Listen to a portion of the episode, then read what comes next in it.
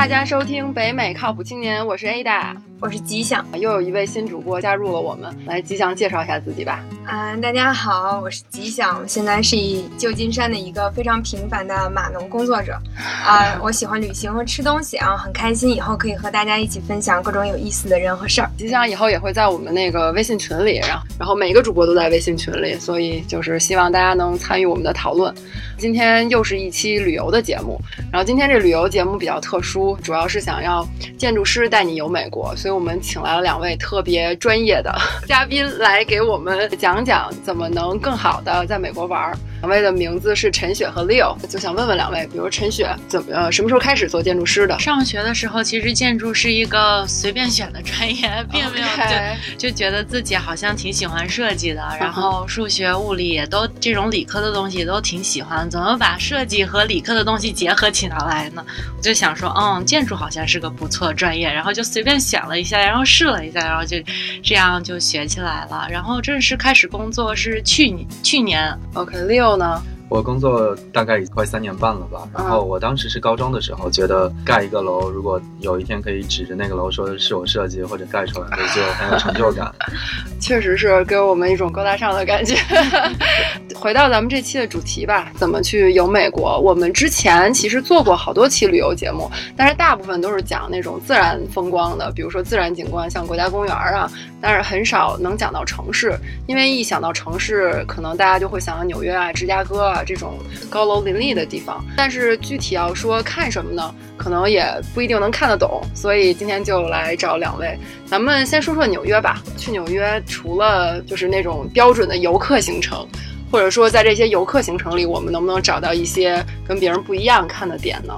我去纽约还挺多次了。纽约它就是一个现代建筑的集结地。其实，嗯，有很多新的点可以去，比如说像 Nine One One Memorial，对，然后还有现在呃特别网红的地方叫 Oculus，对对对，对那个这两个它就是挨在一块儿的嘛。像 Nine One One Memorial 就是九一一那个双子塔，它相当于是纪念的一个地方，对吧？纪念的。地方，然后它主要的看点就是你进去，它就那个 site 它建在旧址上的，它好像是一个为数不多建在旧址上的一个 memorial。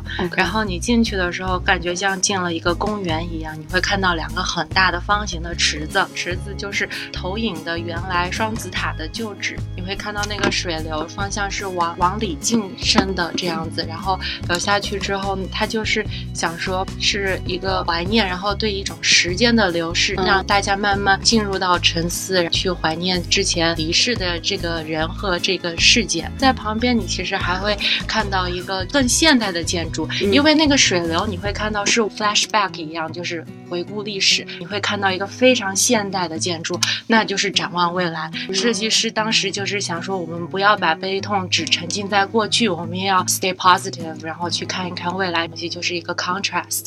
到地下，其实它的真。真正的很多的东西是在地下，但是是十分十分空旷的。就是设计师的主要理念呢，就让大家就是很大的空间里面沉浸下来，去静静的去看那个池子的周围，你会看到很多遇遇难者的名字，很多人就会带花上去，有些是可能是他们的亲人朋友看到他的名字就会把花放在上面，也有一些是陌生人就觉得这是一个很值得去缅怀的一一件事情。你特别推荐这个地方。的原因是什么？我是觉得它的设计感真的是非常强，特别是它的理念就是，嗯。回顾过去，并且展望未来，这是一次就是悲非常悲痛的事件。但是与此同时，我们也要对未来抱有希望。那刚才说的那个两个翅膀叫什么呢？叫 Oculus。World Trade Center 和 Nine One One Memorial，然后还有 Oculus，他们就是在一个地方，就三个东西，你站在那儿你就一定会看得到的。OK，那个 Oculus 就是一个白色的长着翅膀的一个很大的，在城市中我说它是一个很大的 creature，它的。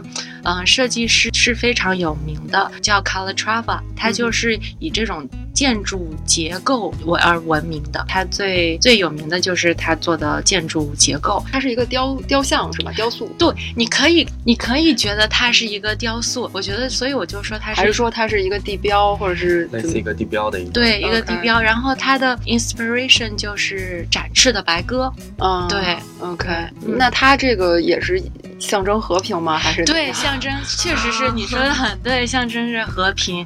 但其实它的主要功能呢是交通枢纽，它是一个交通枢纽站。其实我不知道到肯定是有地铁会在那儿，但是我不知道会不会有火车什么之类那的。像那个 Grand Central。对对对对对，是是是，它也有商场在里面。哦，这其实就是一个类似于一个商业区，然后它设计的，对但它其实实主要的功能就是交通枢纽。OK，嗯我也给大家推荐一下，可以去那儿逛逛街什么，顺便看一看 这几个建筑。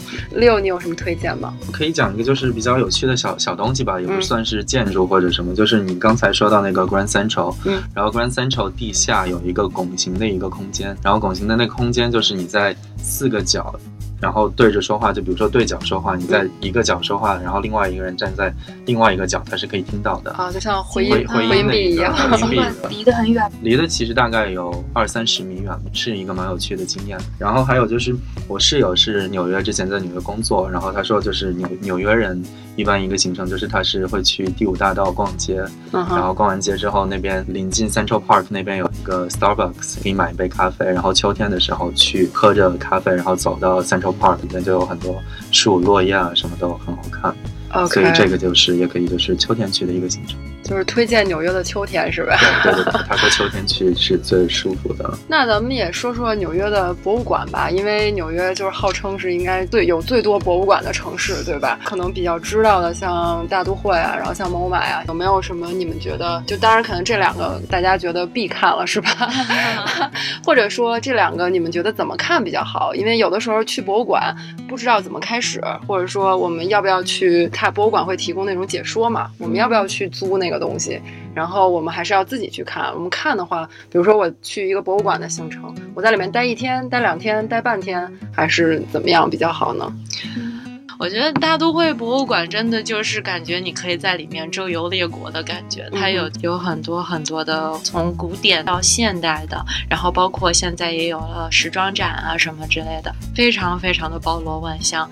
去大都会博物馆的话，我是非常建议大家去租那个解说是吧？对，租嗯那个解说的东西的，因为就是你，毕竟我们知道的知识还是挺少的，那个就可以概括很多很多的知识点啊，包括它的来历啊。当然是你有不会想要走马观花的情况下去做这件事情。我觉得大都会博物馆真的是可以待一天两天都可以。其实每次去都可以去看一看，而且它它的展品应该也是每次会换的，对，所以三三个月一个月有可能都会换。嗯，对所以推荐是，如果去之前最好可以上网查一下，然后如果你要刚好对那个有兴趣的话，租一个讲解是蛮蛮合适的。OK。但是如果就是走马观花，然后去博物馆看一下，我觉得就直接买门票进去，然 后看到有兴趣多看一下就好了。主要是可能不是大家都能有时间在那个博物馆里待那么长时间，对对对吧？嗯，除了大都会呢，那一定就要说那个 Guggenheim，、嗯就是它是离大都会。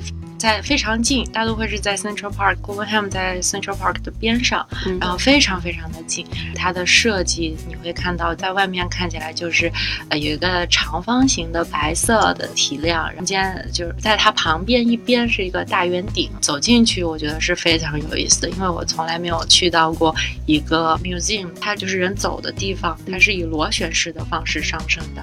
你会看到它的墙斜面的嗯是像一个倒着的圆锥体，然后所以你一边走上去呢，那个画就是那个画就在你的右手边，或者或者作品就在你的右手边，你就一边螺旋式的走上去，一边浏览画。这就是有意思的地方呢，就是一不是在当时设计的时候，因为那个墙不是正的，它有一个倾斜的角度，所以呢，很多画家的展品没有办法放正，它的灯光呢也不是特别的好，就是在 display 那个画的地方灯光不是特别的好，很多画家就联名说我不要，就是写联名说我不要把画放在这样的地方 display。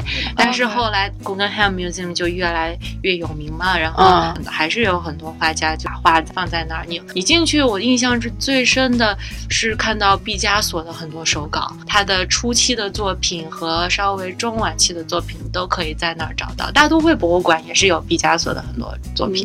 对我，因为我去过两次，我的感觉是他的。就是像大都会，你感觉好多东西都挤在一起，就你可能一步就多就看出多一个东西。像刚才他说这个古根海姆，它是怎么说呀？每一个展品和每个展品中间隔得很，就感觉你看的比较悠闲一点，就不会让你觉得哇，就是信息量好大。而且我记得我当时去有一个印象特别深的是它的电梯，它可能设计的理念我我不确定啊，它可能都是圆形嘛，所以它电梯也是一个圆形的，是一个。类似于半就是半圆形的，嗯、然后当时我好震惊，我说我第一次生平第一次 坐这样的电梯，对，还挺好玩的。对，就我是完全以一个游客的身份去玩。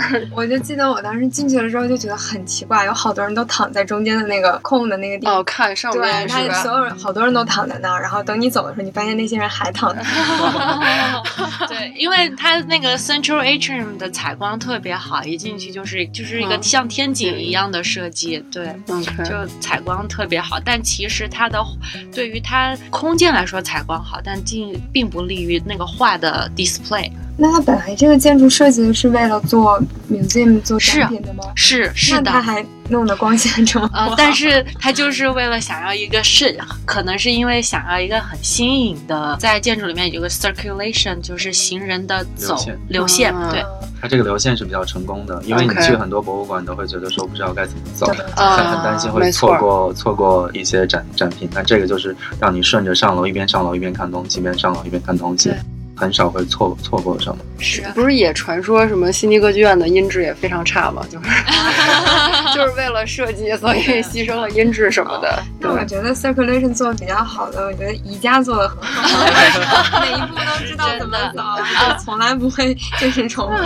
嗯，没错，就是你像看你说的这个点挺好的，就是像 museum 或者像这种 shopping 的地方，到如果你仔细看它的流线，你会就发现它一根线，它不会有很多分叉的东西。如果做得好的话，这样就是尽量避免游客去 miss 掉一些东西。对所以它一一般我们在设计的时候就尽量设设计一个流线。OK，这挺有意思的，反正推荐大家去，而且主要也在 Central Park 旁边，也不远，对吧？我们说了纽约，咱们再说说芝加哥。芝加哥也是一个很多建筑啊，包括你去旅游，它会有那种 tour 团，它有专门给你讲解建筑的这种 tour，然后可以坐一个船，对对对对对然，后它有一条河，然后就沿着河那边建筑物，走对，没错。你们有什么推荐的？芝加哥是一个非常有趣的地方，因为它是算是美国的 high rise 的发源的地方，就是有很多的有名的设计师，比如像 Miss Van der Rohe，比如说像 Le Corbusier，还有就是 Frank Lloyd Wright 在那边，就是这三个是一个算是世界上著名的现代建筑大师，他们在那边都有作品。我说它就是一个非常有意思的地方，就是像新的第一个，好像第一个商业的 high rise 就是在芝加哥，第一部电梯也修在芝加哥。OK，呃，对，很有历史感的那些 high rise，其实它都是算是当年的建筑先锋。嗯对，看到都是大玻璃房子，对，到处都是啊。就啊像你说的很多都是很，这个 point 很好。大家看到大玻璃房子呢，其实它是一个流派，叫做 International Style，、嗯这就是呃现代建筑的先锋，就是钢筋结构、大玻璃，然后就就有一个嗯说法叫芝加哥窗，就是说的这种大玻璃钢筋结构的 high rise building。我在网上还看到说有这种芝加哥建筑学派，就是也对种吗，？是是是，就是说的这种，就是像 international style 的这种，像那个 Wells Tower，就是大家 Wells Tower 是不是就是上面有最高一层，它有一个玻璃玻璃的那个然后你可以站、哦站在玻璃上面去看，嗯因为它的玻璃窗是冲外的，嗯，冲外的，所以你站在它的玻璃上，其实是有那种悬空的感觉的。对，很多人排队，然后可以在那边拍照啊或者什么。但是嗯当然，如果你要是不高的话，我我当时去的时候恐高，就要扶着墙，然后才慢慢过去是慢慢往吧？过移，然后又不敢在那边直立的站。对，然后它还有另外一个高楼，我忘记什么名字，但是它那边晚上有一个 bar，就是你可以去那边喝酒，然后它是在楼顶它好像，Hancock Tower 好像是叫。对，它好像现在改名叫做三百六十度 Observatory Tower 之类的东西。哦，嗯，我去过非常的漂亮，就是真的就是那个餐厅一整层都是那个餐厅，然后你就可以随便走，但是非常的你需要非常的多。对你需要就是 reservation 吗？对啊，当时我们是 walk in 的，吃饭可能需要，但喝酒的话对应该不需要，就是 first come first serve，对然后你要到了就可能稍微等一下。那如果这么漂亮，大家都知道的话，岂不是 很多人？很多很多人，对对对，真的是很多很多。在芝加哥呢，我还给大家推荐一个，就是如果你对建筑感兴趣的话，芝加哥有呃一五年开始了芝加哥建筑双年展，嗯是非常有意思的。它其实就是不是以一个很技术方向去做的双年展，它是一个以回顾历史、展望未来的那种方式去做，就是它会用很多的不同的那种。艺术表现手法，大家当然在艺术界就最看到就是做的模型，嗯当然它有图片啊，然后甚至还有表演艺术在里面，是非常感觉是一个建筑界的 MoMA 的那种感觉。OK，，对，非常非常的有意思。那它是一个什么样的展？室内的吗？还它是室内的嗯，是室内的，就是在网上可以搜到芝加哥建筑双年展。它一般是开始是在九月份或者十月份，因为这只是办第二届，刚刚结束了第二届，嗯在一月八号的时候结束了第二届。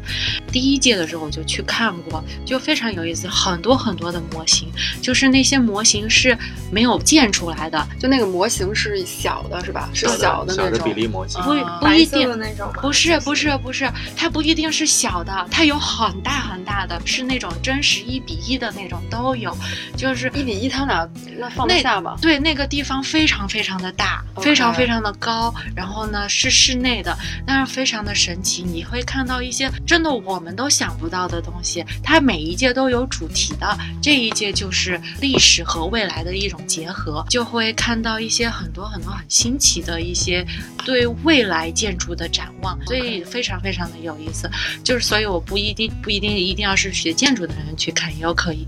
可以是大家都去看，大家都会觉得可能就会看到很多别的地方见不到的那种新颖的对东西，我觉得也挺有意思的。对，吧关键它的形式也不拘泥于就是建筑模型啊、图啊之类的，嗯它还有很多的就大家能看得懂的。对如果要是图的话，可能大家就看不懂了，哦，对？不是那种图，就是非常的五颜六色啊，嗯 然后可以拍很多很多的照片啊，很多装置艺术啊、灯光啊，什么什么都有，就可以继续网红打卡地。真的是可以，完全可以。它这个地方是是在芝加哥 downtown 吗？还是在？嗯，应该我印象中是非常的离千禧公园是不远的。那个地方在外观看起来是一个很有历史感的建筑，不是现代建筑。哦然后，但是你一进去，所有都是很现代的东西的时候，哦你就一下子激起了你的欲望。就是给人一种冲突感，是吧？就因为我有很多朋友都知道我，你说我是做建筑的时候说，哦，以前我也很想学建筑啊，什么什么的，就很多人跟我这样说。如果大家有机会去到芝加哥，下一届应该就是二零一九年的时候，年底的时候，大家可以去看一下。讲讲那个千禧公园的大豌豆。对对对对，大豌豆。嗯，千禧公园的呃云门，很多人就是叫它 Big Bean，叫它大豌豆嘛，长得像个豌豆。其实它的学名就是云门 Cloud Gate。我讲讲它的制作过程，其实是非常有趣的。它里面其实有很多的结构在里面它里。面是空的吗？是空的。如果你在网上搜那种它的制作过程，你会看到它有很多的结构，就是是很复杂的结构在里面形成先形成了那个形状。然后它最有意思的是表面，嗯你看起来它好像是一整块的铁皮，很光滑的铁皮，但它其实是一小块一小块焊上。这个焊的工还得了就是焊工界的最高奖什 么之类的，我听说。就是人家看不出来，是吧？因为它的那个手法叫点焊，焊上去之后呢，它经过打磨，就把它磨得很平整，然后再抛光，这些都是 on site。那个云门已经到了千禧公园的前几个礼拜，嗯，你会看到一小块一小块的铁皮粘在上面，它是在 on site 把它经过打磨，然后抛光，然后做成好像 one piece 一样。咱们说完了纽约和芝加哥，其实我们身在加州啊，身在湾区，都说这个西海岸的文化味儿没有那么浓，对吧？但是我觉得其实有很多多我们听众朋友其实都是加州的，所以如果周末比如说想去哪儿看看不一样的东西，两位有什么推荐的吗？旧金山的话，我觉得可以去那个 Palace Palace of Fine Art，它的哦整个那个建筑是比较古典，有那种欧洲的那种古典皇宫的感觉。然后旁边有一个类似喷泉的一个地方可以拍照，然后有个草坪可以坐在那边吃东西。嗯我觉得那个地方很漂亮。补充一下 Palace Fine Art 小历史，它其实是一届，反正是前几届的世界博览会留下来的遗址其他的地方都拆掉了，但是呢，就是 Palace of Fine Art 给永远的保留下来了。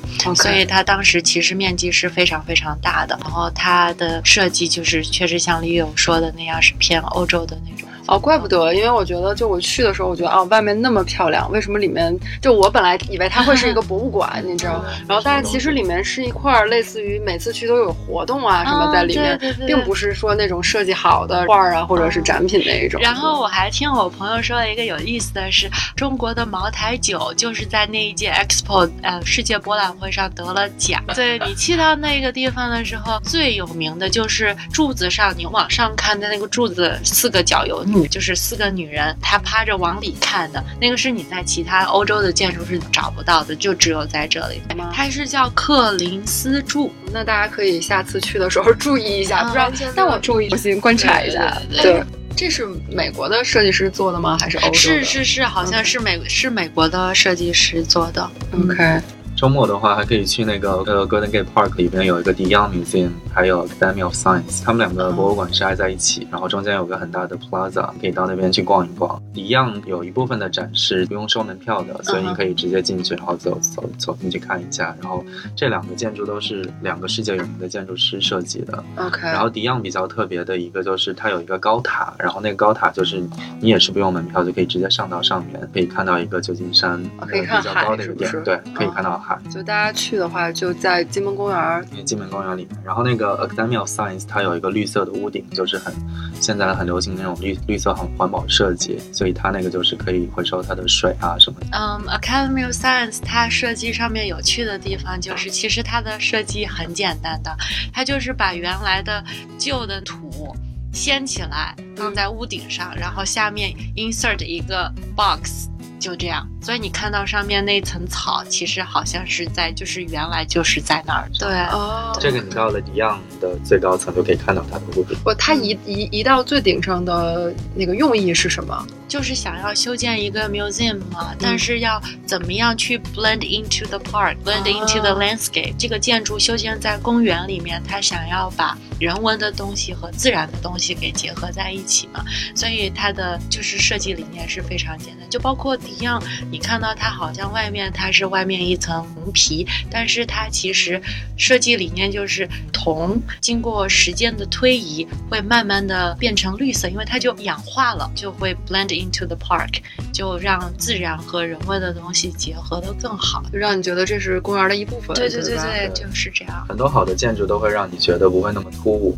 看到它都会觉得是跟周围融合在一起的。OK，这还挺有意思的。嗯对，南家现在 新新的就是新新开了一个叫 The Broad 的一个 museum，它在、啊它在那个哦 Disney Concert Hall 旁边。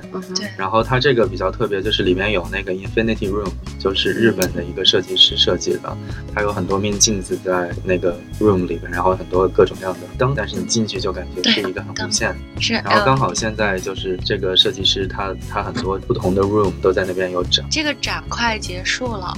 嗯对，它现所以不是大家随时去都会能看到。对，很可惜，就是这个展已经快要结束，我本来也想去的。这个展之后会去到多伦多，好像。如果有多伦多的朋友，可以去关注一下。这个设计师她叫 Kusama，是一个日本的女设计师。这个设计师非常的有趣，她是在日本出生，然后之后去了啊、去了纽约，然后去追求她的艺术。她的家庭是非常富裕的一个家庭，但是也很传统，就希望她嫁一个人啊什么之类的。但是她就不想要这样的生活，她就去纽约去追求她的艺术。但是后来不知道什么原因，她其实有了精神病，然后现在她已经回到东京了。她现在的工作室就在她的精神病院对面，所以她平时是住在精神病院里面，然后大家要工作的时候就去到她的工作室。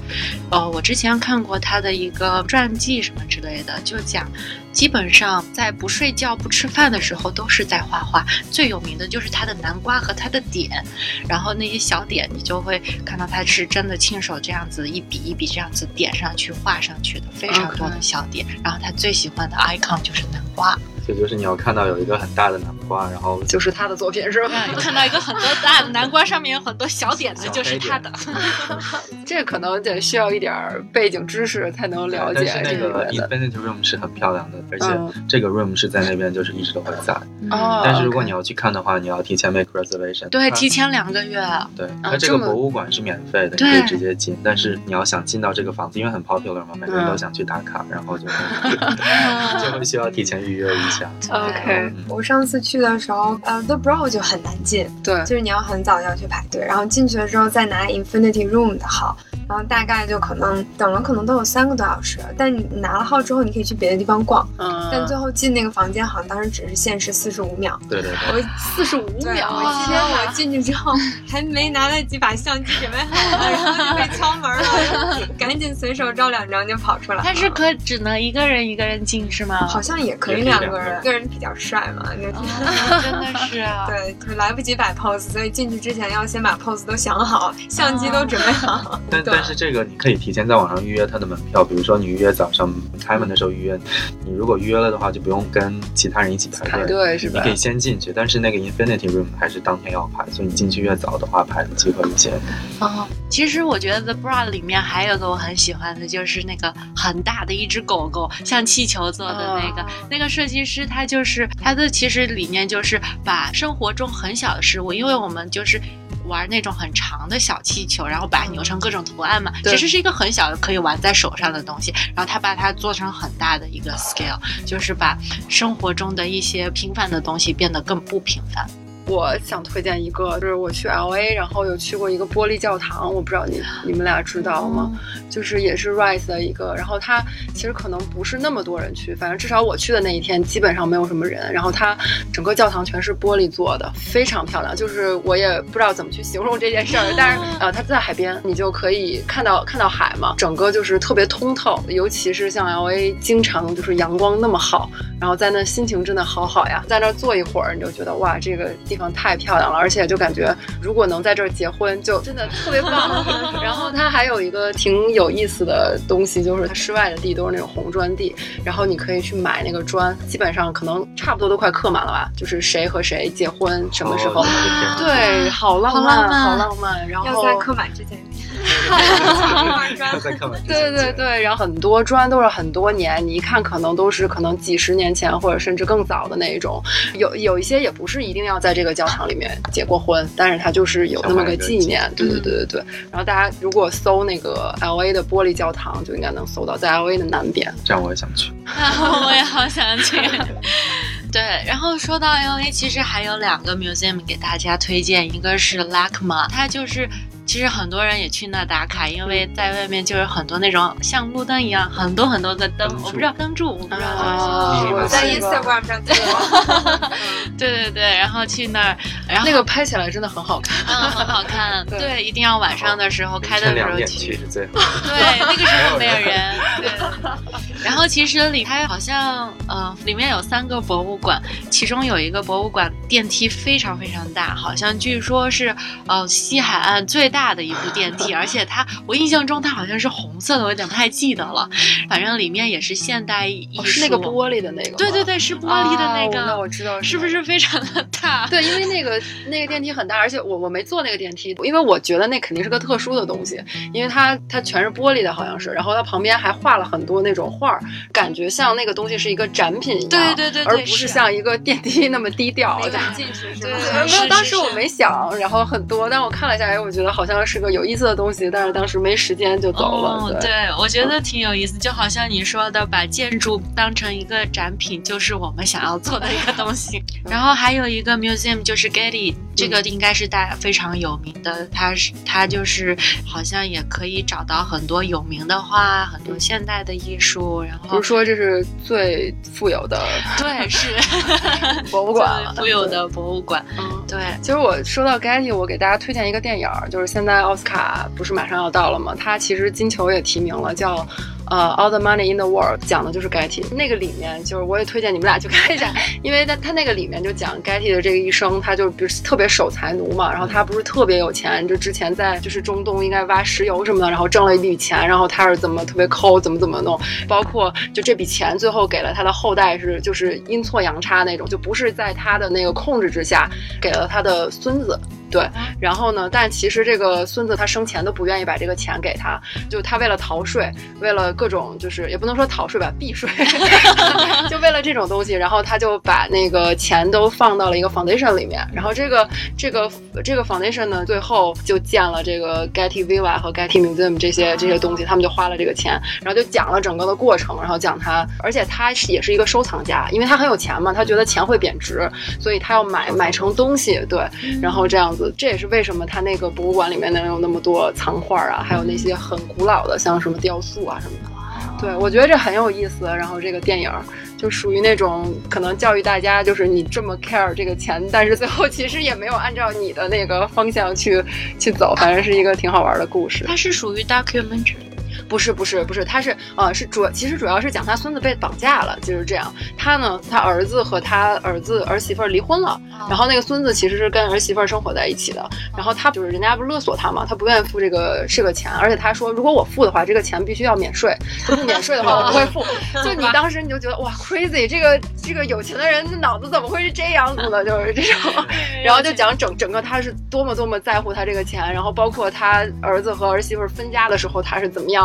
做的，然后等等，反正你就觉得哇，这个真是个极端的老头儿。然后，所以这是写实的，对，这是一个真事儿，这是一个真事儿。而且这个这个很有名，就这个绑架案。我们最后就大家每个人推荐一个 你觉得觉得值得去的、有意思的，然后可能还没有那么被那么多人旅游攻略写到，然后大家大家大家最好不要错过的点。我可能会比较推荐 Highline，但是可能很多就是没关系，推荐过了，对。但我比较喜欢 Highline 一点，就是你可以规划一个非常完整的这么一个旅行路线。就是先先跟大家说一下，Highline 是也是在纽约。我觉得 Highline 比较好的一点就是你在 downtown 那些地方逛完了，比如什么 World Trade Center 啊、SoHo 之后呢，可以去一个啊我很喜欢的地方叫 Chelsea Market，它是一个类似那种小的集贸市场，但是它是在一个一个小楼里面，然后里面就有很多可以逛的、吃的、玩的，然后有一家非常好吃的 brownie。然 后那个 Chelsea Market 里面哈哦，还有一个很有名的叫 The Lobster Place。它为什么突然变成了美食？很 好很好，反正就是有很多吃的玩的。然后门口还有一个逛可以逛 Anthropology 的。然后你逛完了出来啊，就你就可以直接就上 Highline。然后从 Highline 十四街开始往上走，就沿路可以看到各种就很好看的 building 啊。然后 Highline 自己也很漂亮。我给大家补充一下，就是 Highline 的一个背景，它是怎么建成这个呢？其实 Highline 它是在呃曼，它是呃由一条那个曼哈顿的一条废弃的铁路改造的。然后这条铁路原来是运运输食物到 Uptown。其实你就会看到它，其实不知道现在好像我印象中它还是保留了一点。废弃的工厂，然后甚甚至屠宰场，就是。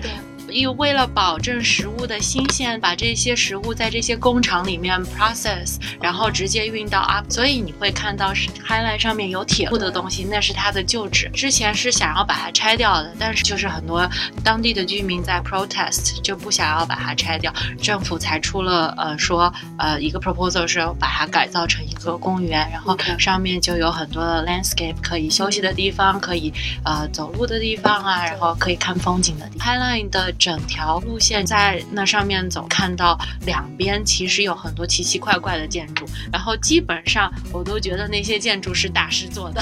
对你基本上看到一个很奇怪的建筑，你想多看两眼的，它基本上都是一个大师做的。越越奇怪 越厉害是吗？对。其实 Highline 在呃学建筑的人里面。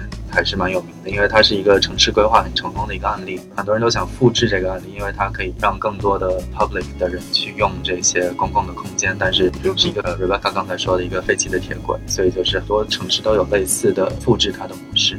其实说到这儿，我又要说旧金山了，就是快宣传一下。对，旧金山其实我感觉就要修了一个 Highline 一样，因为旧金山现在在修一个，也是一个交通枢纽的运输站，具体哪条街我有点不记得，但它基本上已经快要竣工了。它其实就是地下就是交通枢纽的东西，然后它是悬空的，穿插在各种楼之间，好像有两到三层。三层是有功能性的，是室内的，但是它最上面呢就是公园性，就是一个公园。但是现在我还不知道它叫什么名字，可能再过一两年就。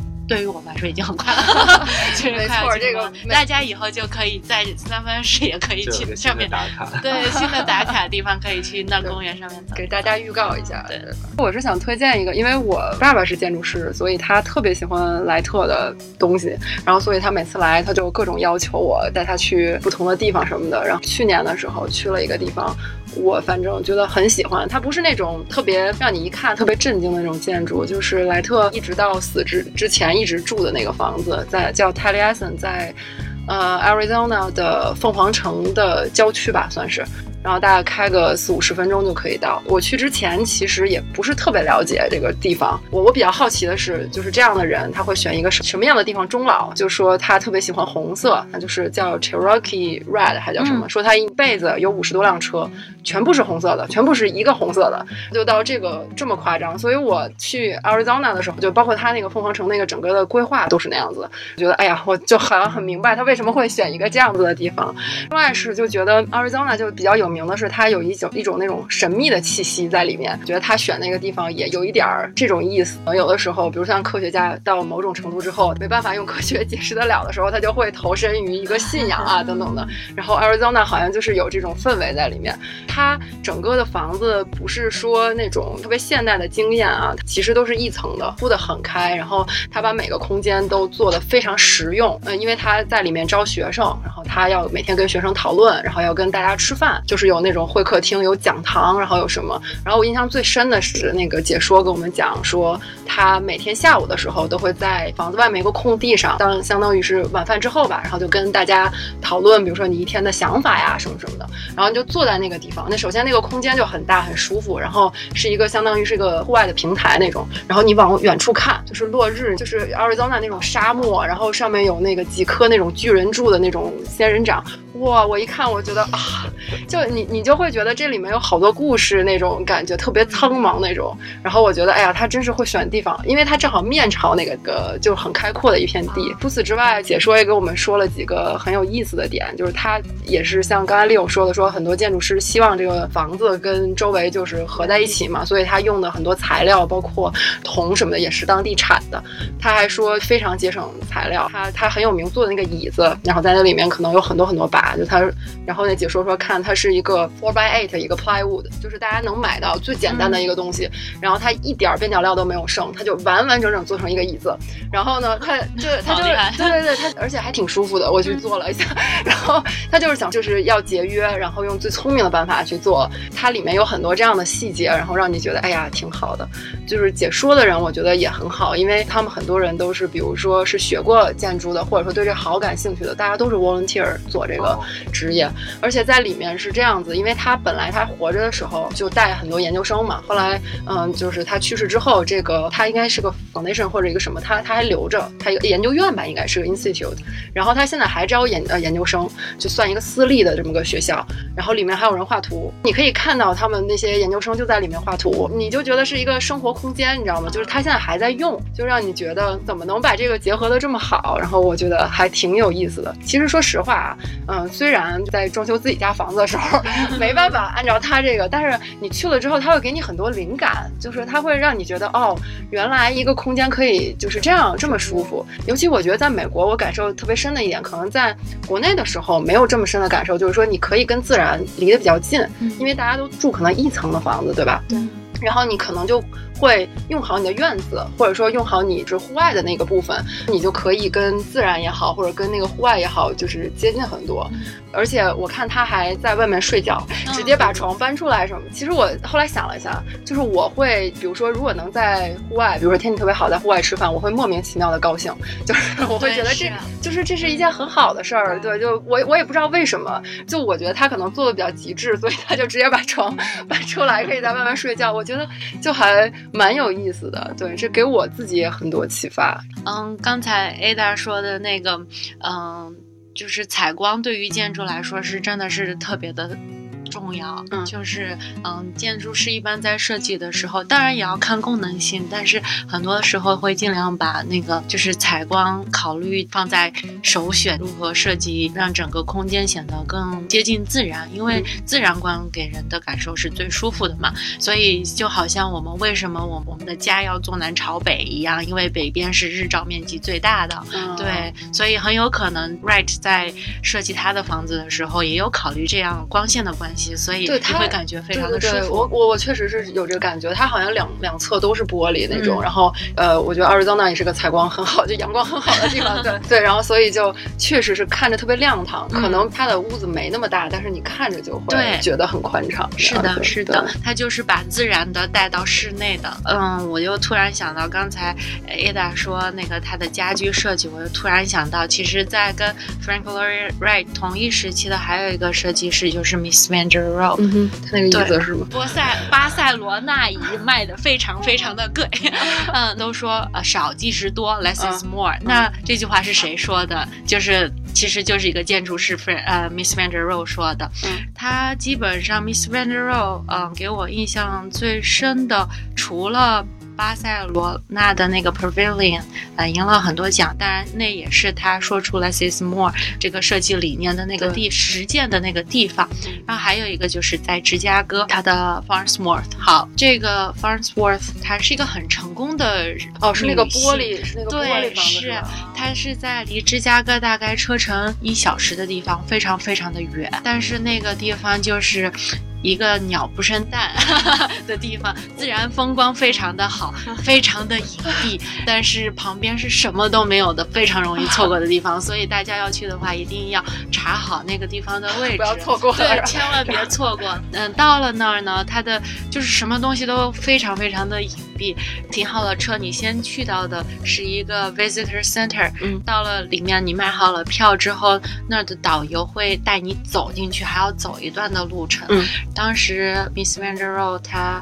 呃，设计这个房子的时候呢，听说她是跟这个女主人是有 affair 的，然后、哦，不是说这个还最后我听我我听说了，嗯我不知道准不准确，还告了他，因为他这个设计的全是 就是厕所都是玻璃的，然后你都 从外面全都能看见对，他。我当时进去参观的时候，真的是四面八方全是玻璃，然后没法住是吧？嗯，但是你要想，那地方当时也没有公路啊，现在是有了，当时也没有公路，就有一条小河在面前，谁会去到那里呢？其实，对，这是他另一个实践他 less is more 这个设计手法的地方，就是非常的简洁。其实，在建筑里面，你看到越简洁的建筑设计，它其实有很多很多的东西的，因为你如何要支撑这些结构，如何要让它美观并且 functional，这是一件很难的事情。嗯，你去到那里，当然也有他设计的家具。嗯其实很多建筑师都会设计家具，就好像 Ada 刚才说的莱特，他也设计了他的家具。那 Miss Van der Rohe 也设计对，我觉得大家其实应该都看见过那个椅子，只是对不知道它叫那个名字。对对对，大家搜一下就知道了。之前我也设计过家具，为什么建筑师都爱设计家具呢？其实家具它也是一个艺术品，但是它也有功能性，就好像建筑一样。我们想把建筑表达的很美观，并且建筑也要有功能性。其实它就是把一个建筑的这个大体量缩成一个迷你版本，然后就做成了各种各样的家具。对，我觉得就是为什么崇拜建筑师的原因，就是因为他把艺术和你生活结合的特别好。对，这得是很聪明人做的一个职业。然后我推荐就这个地方蛮蛮好的，然后我觉得现在就是也不是有太多人知道，它就在 San Mateo 那边，叫有一个叫 Filoli Garden，哦就是一个大的庄园，然后它本来是一个很有钱人的一个私人的豪宅，很大的房子，它有它独立的游泳池，还有很大的花园，花园里面还还有养孔雀啊什么的。但是好像最后是因为这个人他后来就是呃破产，所以就不得已把这个房子卖给了政府，然后现在政府把它弄成一个 garden，就是让大家去参观，它有很多各种各样的花然后樱花啊、薰衣草啊什么都有。所以就是春天的时候去看蛮漂亮。的。这是一个免费公众开放的这这个是要交票的，还是要交票，但是我觉得很值得，就是我觉得现在也很不是有那么多人知道，但是又很值得去的一个地方。名字再说一遍。呃，Filoli，F I L O L I，对吧？也有人在那儿结婚，非常的漂亮。春天的时候，好像漂亮的地方 都会想要结婚。结婚，对对对。啊，顺便跟大家说一下，我们这个每一期的旅游节目，我们都会把它整理成，就是景点整理成文字版发在网上，然后呃，在 studentuniverse 点 com，然后呃斜划线北靠，北靠是拼音，就可以看到我们每一期旅游节目的这个文字稿，然后方便大家规划行程之后去搜索呀，然后位置啊什么的也都比较方便。然后我们也特别感。感谢 Student Universe，因为他一直就是支持我们做这个旅行的节目，然后我们有这么多期也是多亏了他。他是全球最大的一个面向学生的一个机票的网站。所以，如果大家是学生的话，然后想拿到比较好的折扣的话，一定就是，尤其是比如说回国的机票呀，或者去出去玩的机票，一定不要忘了去 studentuniverse 的 .com 去搜索一下，好吧？那我们今天节目就录到这儿。最后就是宣传一下我们的平台，我们的公共账号是北美靠谱青年 CCCA，希望大家关注，回复听友群或者微信群就能拿到一个 QR 码，然后就希望你们加进来。除此之外呢，我们的节目是在苹果的 Podcast 呃 Podcast 上。播的，然后每次是每个月更新三次，然后希望大家订阅，然后我们还有微博以及 YouTube，都是大家搜索“北美靠谱青年”。呃，之前跟大家说我们的三周年视频，然后在网上，然后大家可以去看看，呃，每个主播到底长什么样，对吧？然 后最后就是，如果你想成为我们的嘉宾，或者你想成为我们的一员，或者你有任何的想法建议提给我们，都请发送邮件到八零 talkshow at gmail 点 com，八零是数字的八零。那今天就录到这儿，谢谢大家，拜拜，谢谢，拜拜。